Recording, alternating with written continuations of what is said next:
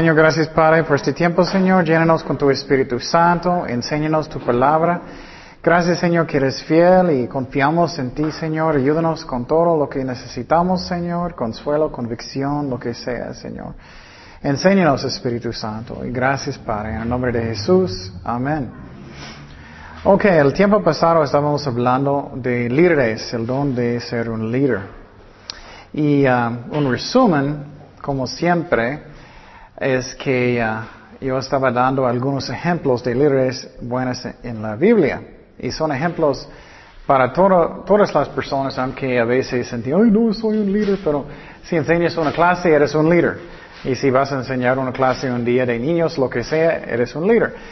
Entonces, un ejemplo uh, primero que miramos el tiempo pasado es que Moisés era muy buen ejemplo de un líder. Él no tenía temor de hombres, es una de las cosas que, que no debemos tener. Él no tenía temor de hombres y eh, también él no tenía temor de hacer disciplina, disciplina. ¿Recuerdas cuando él subió el monte de Sinaí y uh, Dios dio los, las tablas de la ley, los diez mandamientos y él bajó? Y, uh, y, cuando él bajó, los judíos estaban en una fiesta grande y ellos y Aarón hizo un ídolo de oro, un becerro. Y Moisés se enojó mucho, él hizo polvo y dijo a todos a qué, tomarlo como su café. Entonces, entonces lo que pasó es, él no tenía miedo de hombres, él hizo lo que él necesitaba. También él era muy diligente, fiel, humilde. Miramos que él estaba trabajando en la mañana hasta la noche. Y uh, él era justo, él estaba juzgando los problemas entre las personas. Y también miramos que él era humilde porque él escuchó la voz de su, ¿quién? Suegro. Su suegro. Él no era, soy Moisés, ¿quién eres tú? él, uh, él escuchó la voz de su suegro y obviamente era de Dios, estoy seguro que él, oró, pero él, escuchó, él no era soy Moisés y uh, no, él escuchó. También el ejemplo de Abraham hablamos, él es un ejemplo muy bien de qué, de la qué, de la fe, de la fe. Y Dios dijo a Abraham, él, tú necesitas salir de su país y vas a ir a dónde? Donde tú no sabes. Puedes imaginar, oh, Miguel, eres un misionero, voy a mandarte Tú no sabes, pero ya sale. Entonces él tenía mucha fe y él obedeció a Dios. Él también era humilde. ¿Recuerdas cuando él tenía problemas con su sobrino Lot y sus trabajadores, sus pastores? Y ellos estaban peleando. Y Abraham dijo, oh, si tú vas a izquierda, yo voy derecha. Tú vas derecha, yo voy a izquierda. entonces él lo era, yo soy Abraham. Eh, son buenos ejemplos. Un ejemplo de José. Mira, mire, él era un buen ejemplo de una vida que era moral. Recuerdas que él estaba en la casa de Potifar en Egipto. ¿Y qué pasó en Egipto? La esposa de Potifar quería tener relaciones con él. ¿Y qué él hizo? Yo no puedo hacer eso y pecar en contra de quién? De Dios. Y finalmente ella era muy, uh, ella era muy persistente y hasta que ella trató muchas veces y finalmente él que él huyó. Él dijo, no puedo hacer eso en contra de Dios. Él también tenía un corazón que podía perdonar. Eso es muy importante. Si eres un líder, muchas personas van a lastimarte. Es como es, tenemos que perdonar. Um, si no tienes este corazón, no puedes ser un líder porque va a pasar mucho, mucho, mucho. ¿Y qué pasó con sus propios hermanos? Ellos le que vendieron a Egipto. Entonces, eso es lo que pasó y él perdonó a sus hermanos. Otro ejemplo era el ejemplo de Josué, el ejemplo de Josué. Y uh, él era un ejemplo de qué? De fe y de valor. Y recuerdas cuando Dios dijo a los, judíos, ah, entra en la tierra prometida, entra. Y tú puedes tenerlo. Pero solamente dos hombres tenían la fe y el valor para entrar. ¿Quién era? Caleb y Josué. Entonces, esas son cosas que necesito preguntar mi propio corazón. ¿Cómo soy yo? Yo tengo la fe para entrar. Otro ejemplo me gustó mucho era la vida de Samuel, la vida de Samuel. Cuando él era un niño chiquito, él estaba en el templo. Me gusta, es, a mí es algo que es muy bonito. Él estaba en el templo y Dios estaba hablando con él. Y él pensaba que era Elí. el sacerdote hablando con él, pero no era Dios. Y finalmente él estaba corriendo hablando con Elí diciendo, ¿qué quieres? ¿Qué quieres? ¿Qué quieres? Y Elí finalmente dijo, no, no, no, es Dios, entonces escucha, escucha. Vamos a primero de Samuel tres días. Y vino Jehová y se paró y llamó como las otras veces, Samuel, Samuel. Entonces Samuel dijo, habla porque tu siervo que oye. Esa es la clave, si escuchamos la voz de Dios. Otro ejemplo miramos era David, porque él era un, un varón conforme al corazón de Dios. Porque qué? Dios dijo que él va a hacer todo mi qué? Mi voluntad, mi voluntad. Otro ejemplo muy hermoso era Esther. Esther. Ella, Dios usó a ella para salvar su pueblo, los judíos. ¿Recuerdas que ella necesitaba entrar en la presencia del rey? Y si él no dio permiso, él puede matarla. Entonces, ella pensaba más en las ovejas de Dios que en su propia vida. Entonces, eso es un ejemplo hermoso. Otro ejemplo era Elías. Hablamos de Elías. Él no codició dinero, aunque él podía ser rico. Entonces, miramos muchos ejemplos de... Uh, de personas que hicieron su trabajo bien como líderes. Um, me gusta mucho el ejemplo de eh, eh, uh, Ezequías también. Ezequías, el templo estaba en era un desastre, ellos tenían ídolos y todo, y cuando él entró para ser el rey, él cambió todo para buscar a Dios. Y obviamente Jesús es el mejor ejemplo de todo, pero no puedo enseñar todo el Nuevo Testamento. si quieres mirar algo hermoso, mire la vida de Jesús. Otro ejemplo Nuevo Testamento era Juan el Bautista. Él no tenía miedo de personas. Él dijo, dijo a los, los fariseos, víboras, ¿no? Entonces vamos a predicar y puedes hacerlo así. No, él tenía mucho valor valor. ¿Puedes imaginar, en serio, haciendo eso? En Ensenada estás en la parque. ¡Yo, víboras!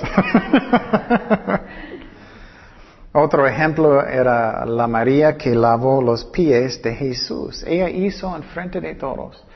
Eso es algo muy importante que no tenemos temor de personas que hacemos las cosas como Dios quiere. Miramos el ejemplo de Pablo, el ejemplo de Pedro. Um, son ejemplos hermosos y míralos, ¿cómo son? ¿Cómo estoy yo? Ejemplos malos en la Biblia. Obviamente hablamos de Aarón. Él, hizo ídolo el versero de oro. Él tenía temor del hombre. Y eso pasa con muchos pastores modernos. Ellos no quieren decir la verdad. o personas no van a venir a la iglesia ya no más, o, personas no van a amarme ya no más y ellos tienen miedo de decir lo que es la verdad y tenemos que hacerlo. Otro ejemplo malo, miramos Saúl. Obviamente él tenía mucho temor del hombre y él tenía mucho amor por quién? Él mismo, es triste. Y David, cuando él cayó pecado, es un mal ejemplo. Salomón es un ejemplo. Es curioso con él. Muchas veces pensamos que él era tan grande y rey, pero él hizo tantas malas cosas. ¿Qué él hizo? Él multiplicó qué? Esposas, concubinas. También él tenía muchas, muchas riquezas. Él finalmente tenía ídolos en otras partes en Jerusalén. Y es muy triste que él empezó a hacer eso. Obviamente el ejemplo de Sansón, el codicio mujeres. En el Nuevo Testamento los fariseos, ellos pensaban más en lo que personas estaban pensando que en lo que Dios pensaba. Mismo con Pilato. Entonces, esos son ah, varios ejemplos de líderes que son buenos y malos. Y ah, el más importante que todo que estoy mirando es que hacemos lo que Dios dice, no al hombre. Porque muchas veces personas solamente buscan cómo ser popular y solamente voy a hacer lo que es popular, eh, eso no es como debemos ser líderes. Ok, entonces vamos a otro uh, tema de los dones del Espíritu Santo. Esos son más los ministerios, ministerios del Espíritu Santo. Y hoy vamos a hablar de apóstoles, de apóstoles. ¿Qué significa un apóstol? Significa un mensajero, un mensajero. Entonces, obviamente había los doce apóstoles y vamos a hablar específicamente de ellos mucho, pero significa un mensajero. Um, pero también uh, puede ser más específico como los doce o puede ser cualquier persona que, que Dios manda. Vamos a mirar eso, un sirviente. Segundo de Corintios 8, 23.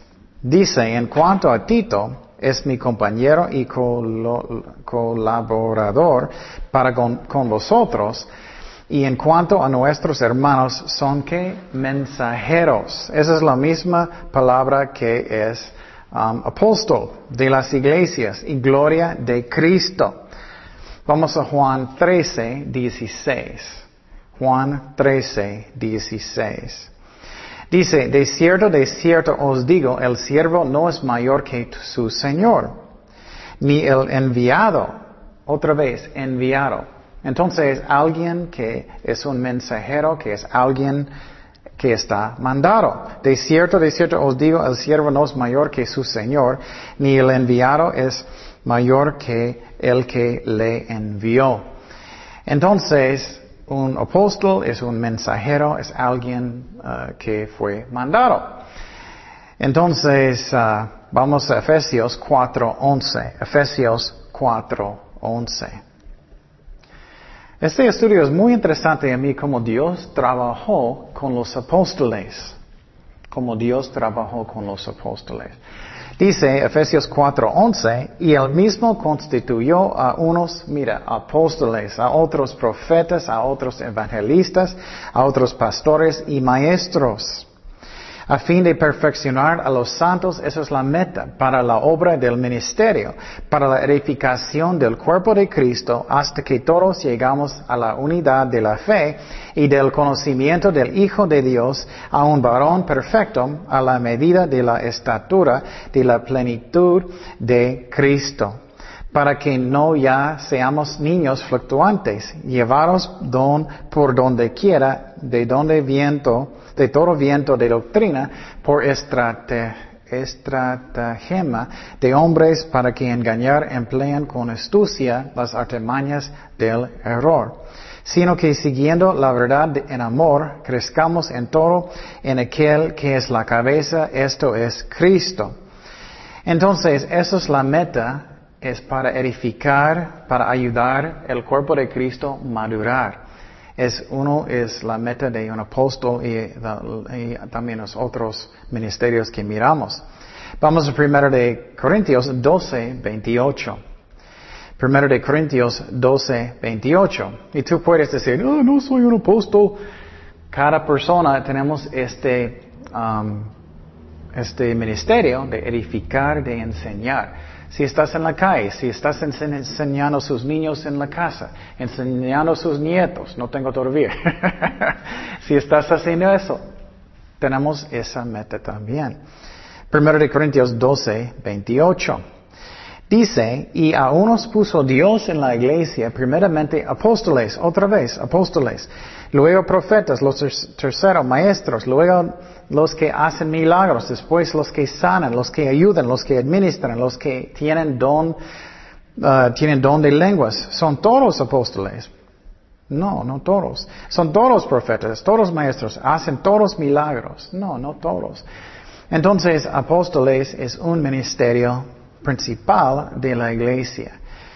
Pero vamos a hablar más específico de los doce también. Ok, ya vamos, vamos a hablar del ministerio de apóstoles, ministerio de apóstoles. Y bajo de eso, son ¿qué son los requisitos para ser uno de los doce apóstoles? ¿Qué son los requisitos de ser uno de los doce apóstoles? Bueno, necesita ser llamado de Dios, necesita ser llamado de Dios. ¿Quién es el primer apóstol? ¿Alguien sabe? No, no. Jesús. Muchas veces, muchas veces, Muchas veces no pensamos en eso, pero Jesús es el primer apóstol. Vamos a... ¿ah? hey, Hebreos 3.1. Hebreos 3.1. Él es el primer apóstol y primer ejemplo que tenemos para un apóstol. Hebreos 3.1 dice, por tanto, hermanos santos, participantes del ah, llamamiento celestial, considera al apóstol y sumo sacerdote de nuestra profesión, ¿quién? Jesucristo. Él es el primer apóstol. Muchas veces no pensamos, pero Él es. Vamos a Lucas 4, 17. Lucas 4, 17. ¿Qué dice? Dice, y se le dio el libro del profeta Isaías, y habiendo abierto el libro, halló el lugar donde estaba escrito. Jesús, recuerda él estaba en, el, en la sinagoga, él empezó de leer en frente de todos los judíos este pasaje. Espíritu del Señor está sobre mí, por cuanto me ha ungido para dar buenas nuevas a los pobres. Me ha enviado, mira, enviado un apóstol a sanar a los quebrantados de corazón, a, pregonar libertad a los cautivos y vista a los ciegos, a poner en libertad a los oprimidos, a predicar el año agradable del Señor. Entonces, Él fue enviado como un apóstol. Primero, Ok, entonces, pero tenemos los doce apóstoles. Jesús escogió doce apóstoles para qué? Para la fundación de la iglesia, para empezar la iglesia, para plantar iglesias y vamos a hablar de su misión. Vamos a Mateo 10, um, 1. Mateo 10, 1. Es muy interesante cómo Jesús trabajó. Él entró, él escogió cualquier persona, pescadores. Entonces muchas veces personas piensan, ah, no puedo hacer nada. No es cierto. Dios puede usar cualquier persona, pescadores, lo que sea. Él puede usar inteligentes y no inteligentes. Mucho talento, no mucho talento. El Espíritu Santo hace la obra. Mateo 10, 1. Mateo 10.1 dice, entonces llamando a sus doce discípulos, apóstoles, les dio autoridad sobre los espíritus inmundos para que los echasen fuera y para sanar toda enfermedad y toda dolencia. Sana, hermana, no. Los nombres de los doce apóstoles son estos. Primero Simón, llamando Pedro, y Andrés su hermano, Jacobo, hijo de Zebedeo, y Juan su hermano, Felipe, Bartolomé, Tomás, Mateo el publicano, Jacobo, hijo de Alfeo, Leveo por sobrenombre Tadeo, Simón el cananista. Y Judas Iscariote, el que también le entregó. Entonces Jesús escogió doce apóstoles, doce hombres para la fundación de la iglesia. Y obviamente la iglesia está ah, fundada sobre quién primeramente? Jesucristo. Jesucristo. Pero Él usó los apóstoles para plantar iglesias, para predicar, para evangelizar y vamos a mirar su misión. Es muy interesante mirando eso. Vamos a 2 de Pedro 1.1. Dice, Simón Pedro, siervo y que apóstol de Jesucristo a los que habéis alcanzado por la justicia de nuestro Dios y Salvador Jesucristo, una fe igualmente preciosa de la nuestra. Entonces Pedro era uno de los apóstoles, él dijo él mismo. Ok, entonces, ¿qué son los requisitos para ser uno de los doce apóstoles? Eso es muy importante hoy en día porque algunas personas le gustan decir, oh, soy un apóstol, tengo mucha autoridad, tú vas a decir y hacer lo que yo digo. Y por ejemplo, los mormones, vamos a hablar poquito, ellos piensan que ellos tienen los doce apóstoles hoy, que, que ellos pasaron sobre los años, aunque la religión de los mormones solamente es como un siglo y medio en su historia. Ellos dicen otra cosa, pero no es cierto. Um, pero, ¿qué son los requisitos? Ok, ¿qué pasó? ¿Cómo sabemos los requisitos? ¿Qué pasó con Judas cuando él traicionó a Jesús? ¿El qué? Él en, en, y él qué? Él cayó. ¿Y qué pasó con su estómago? todos abrieron y todos salieron. no es muy bonito, pero es lo que pasó con él. Y después ellos tenían, ustedes, eso es muy difícil, tenía 12, ya ellos tenían cuántos? 11, muy bien. Entonces ellos necesitaban otro y Pedro sabía eso. y vamos a Hechos 1.15. Él sabía que ellos necesitaban otro apóstol para que ellos tenían 12. Y el número 12 en la Biblia es un número del gobierno también. Um, ellos necesitaban 12. Pero el problema es que eh, Pedro, a mí, él no esperó en el Señor. Entonces él escogió a alguien que Dios no quería. Y vamos a mirar que yo creo que Dios quería quién? Pablo, no la otra persona que vamos a mirar. Hechos 1.15. Hechos 1.15, ¿qué dice?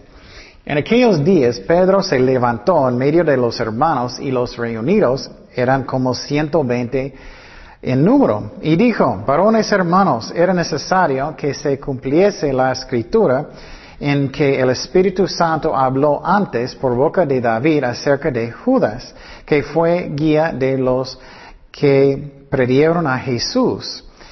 Y era contado con, nosotros y tenía parte en este ministerio. Este pues con el salario de su iniquidad eh, adquirió un campo y cayendo de cabeza se reventó por la mitad y todas sus entrañas se derramaron. Menudo. Esa es la razón no me gusta menudo mucho. Entonces estoy bromeando. Entonces este pues, oh no, y fue notorio a todos los habitantes de Jerusalén de tal manera de eh, que aquel campo se llama en su, ponga lengua, su propia lengua a aquel dama que decir, que quiere decir campo de sangre, porque está escrito en el libro de los Salmos, sea hecha desierta su habitación, no haya quien more en ella. Um, tome otro su oficio. Y mire, esa es la clave, esos son los requisitos. Es necesario, pues, de que estos hombres que han estado juntos con nosotros todo el tiempo que el Señor Jesús entraba y salía entre nosotros, comenzando desde el bautismo de Juan, que él estaba um, cerca de ellos mirando todo, un, un, uh, uh, testigo, desde el bautismo de Juan hasta el día en que de entre nosotros fue recibido arriba. Ellos son, deben ser uh, uh, testigos de su bautismo, de su vida, de su crucifixión, su resurrección. Uno se ha hecho testigo con nosotros de su resurrección. Y señalaron a dos, a José llamado Barsabas, que tenía por sobrenombre Justo, y Matías y, oraron, dijeron, tú Señor, tú conoces los corazones de todos, muestra cuál de estos dos has escogido. Nosotros hacemos eso a veces, no, no. Ok, Señor, ¿cuál quieres? Y Dios está diciendo, oh, bueno, ni uno de los dos. Para que tome la parte de este ministerio y apostolado de que cayó Judas por transgresión, para irse a su propia, propio lugar. Y les echaron suertes y la suerte cayó sobre Matías y fue contado con los once apóstoles. Esa es la otra cosa, ellos echaron suertes. Ellos hicieron eso en el Antiguo Testamento porque ellos no tenían el Espíritu Santo adentro de ellos. David hizo en una forma también. Y no era malo, era la manera que ellos ellos buscaron la manera ah, de saber la voluntad de Dios. Pero ya estamos en un nuevo pacto, tenemos el Espíritu Santo, Él nos guía a través de nuestros ah, corazones, deseos y a través de la Biblia. No es lo mismo. Entonces, los requisitos es que ellos eran testigos desde el bautismo de Jesús, su vida hasta que Él fue crucificado y resucitó. Él debía ver a Jesús resucitado. Um, pero yo creo que Dios escogió Pablo, no este hombre Matías. Vamos a Romanos 1.1. Romanos 1.1. Romanos 1.1 dice, Pablo, siervo de Jesucristo, llamado a ser apóstol, apartado para el Evangelio de Dios Entonces, él fue llamado a ser qué? Un apóstol. Entonces, parece a mí que, él eh, que Pedro escogió no la correcta persona. Vamos a Gálatas 1.1. Gálatas 1.1. ¿Qué dice? Gálatas 1.1. Pablo, apóstol, no de hombres ni por hombre. ¿Quién es, ¿Cuál hombre escogió a Matías? Pedro. Sino por Jesucristo y por Dios, el Padre, que lo resucitó de los muertos. Eso es algo que es muy importante que entendamos. Pablo está diciendo, Dios me escogió, Dios decidió. Entonces, si Dios está llamándote de hacer un ministerio, no importa lo que personas dicen, ¿qué dice Dios? que Dios está hablando a su corazón. Y claro, puedes hablar con personas que tú respetas, pero hasta el profundo, ¿qué dice Dios? ¿Qué es su llamado? Y Pablo dijo que Dios me llamó. Vamos a 1 de Corintios 15, 9. 1 de Corintios 15, 9. Eso es cuando Pablo estaba pensando cómo él ah, estaba persiguiendo la iglesia. Dice, porque yo soy el más pequeño de los apóstoles. A mí no, que no soy digno de ser llamado apóstol porque perseguí a la iglesia de Dios. Eso me encanta, porque a veces sentimos, ah, Dios no puede usarme, Dios no puede usarme, tengo tantas cosas que hice en mi pasado y tengo tantos pecados que hice. Solamente Dios quiere que, hacemos que, arrepentirnos, no más. Que decimos, Señor, perdóname. Y con un corazón quebrantado, Señor, perdóname, ayúdame. Es todo lo que Dios quiere. Mira qué maldad y las cosas que Él hizo. Él estaba sacando personas de sus casas. ¿Puedes imaginar a alguien entrando en su casa y sacando a Lidia de su casa? Voy a ponerlo en la cárcel. Él hizo tanto maldad, pero Él arrepintió y Dios le usó mucho. Pero lo que pasa, personas piensan, ah, Dios no puede usarme. No es cierto. Solamente si tienes un corazón arrepentido, Dios puede. Y mira su corazón aquí. Él dijo que soy el menos, el más pequeño de los apóstoles. Él tenía humildad, él arrepentió. Otro requisito, ya miramos que ellos necesitan, primeramente necesitaban ser ah, llamados por Dios, también ellos necesitaban um, ser testigos de la vida de Cristo, bautismo hasta su crucifixión y resurrección, y el, Señor resucitaron. Número tres, ellos necesitaban tener el don de milagros, el don de milagros. Vamos a 2 de Corintios 12, 12. 2 de Corintios 12, 12.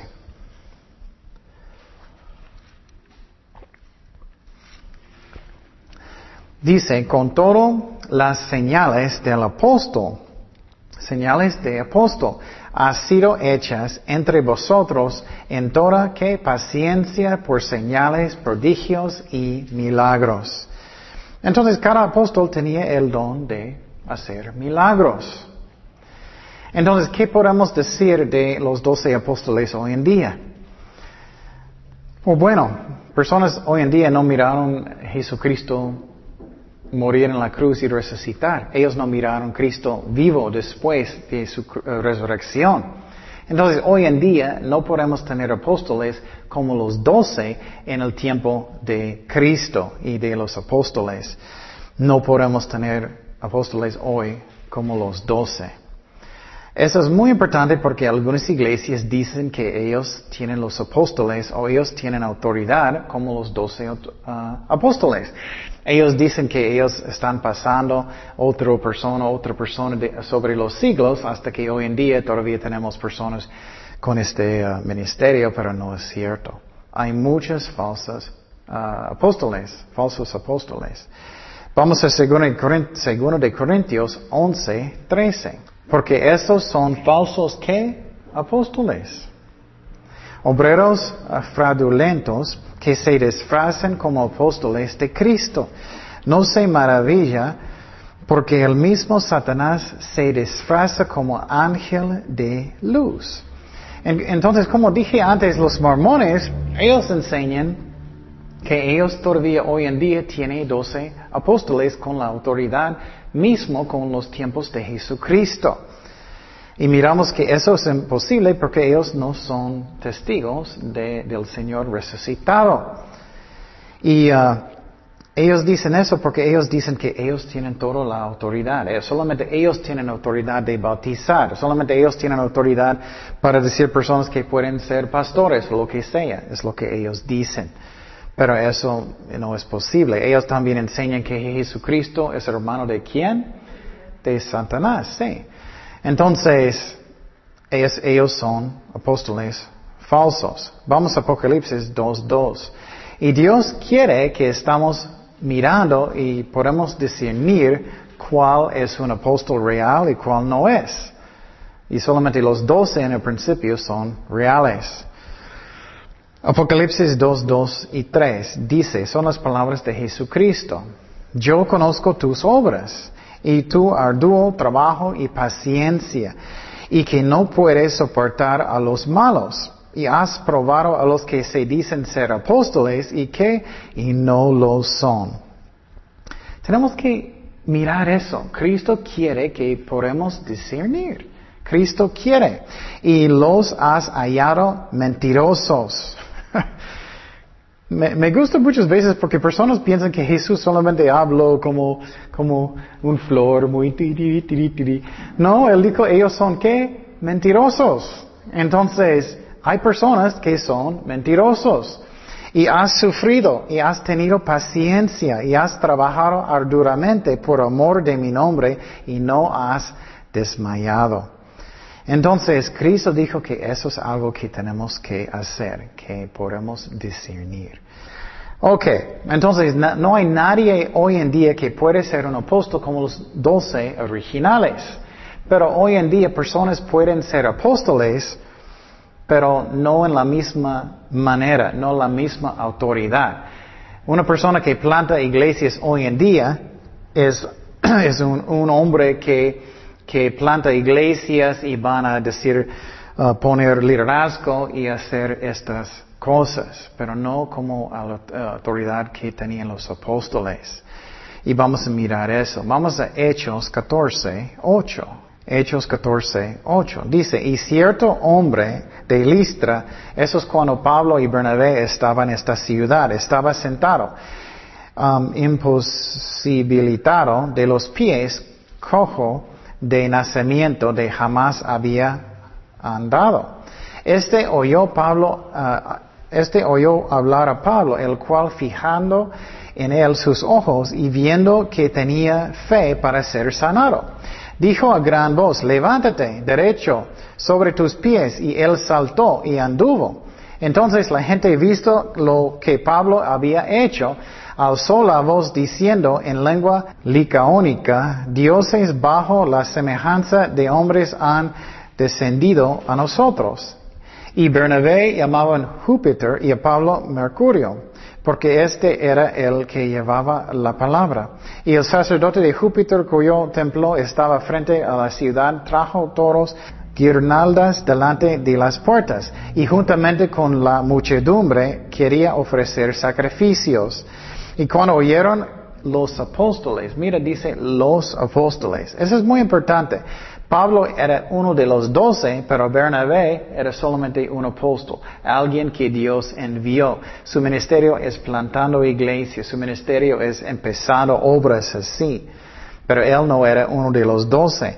Dice, rascaron sus ropas y se lanzaron entre la multitud dando voces y diciendo, varones, ¿por qué hacéis esto? Nosotros también somos hombres semejantes a vosotros, que os anunciamos, que anunciamos que de estas vanidades os uh, convirtáis al Dios vivo que hizo el cielo y la tierra, el mar y en todo lo que en ellos hay. Entonces miramos que Bernabé, Dios llamó un apóstol también, qué interesante, ¿no?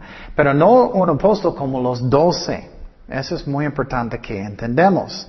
Otro ejemplo es Santiago. Vamos a Gálatas 1.19. Entonces Santiago también era un líder en la iglesia. Él Dios usó para ayudar a plantar iglesias y formar, pero él no era uno de los doce. Gálatas 1.19 dice, Pero no vi a ningún otro de los apóstoles sino a Jacobo o Santiago, el hermano del Señor. Entonces, eso es muy interesante, que puede ser un apóstol, pero no como los doce. Alguien que, por ejemplo, si Dios va a mandarte a un, un país, entonces, Miguel, ya vas a Irak, ya, ya estás listo. ya, Miguel, vas a Irak y eres un apóstol, entonces vas a plantar iglesias allá y vas a poner liderazgo y todo. Eso es un trabajo de un apóstol. ¿Listo? entonces, pero no como los doce, no como los doce. Ellos tenían autoridad, vamos a mirar de la palabra de Dios, de mucha autoridad, pero no como hoy. Uh, hoy es mucho menos autoridad solamente para plantar iglesias. Entonces, otro tema de los apóstoles, de los doce. Jesús entrenó los doce apóstoles. Vamos a Mateo 10, 5. A estos doce envió Jesús y les dio instrucciones diciendo, por camino de gentiles no vayas, y en ciudad de samaritanos no entres, sino ir antes a las ovejas perdidas de la casa de Israel. Entonces Jesús tenía doce apóstoles que él estaba enseñando específicamente para ser los fundadores de la iglesia. Vamos a Lucas 22.8. Otro ejemplo, eso era la Santa Cena, última cena que Jesús tuvo con sus discípulos. Lucas 22.8. Lucas 22.8 dice, y Jesús envió a Pedro y a Juan diciendo, ir prepararnos la Pascua para que la comamos. Ellos le dijeron, ¿dónde quieres que la preparemos?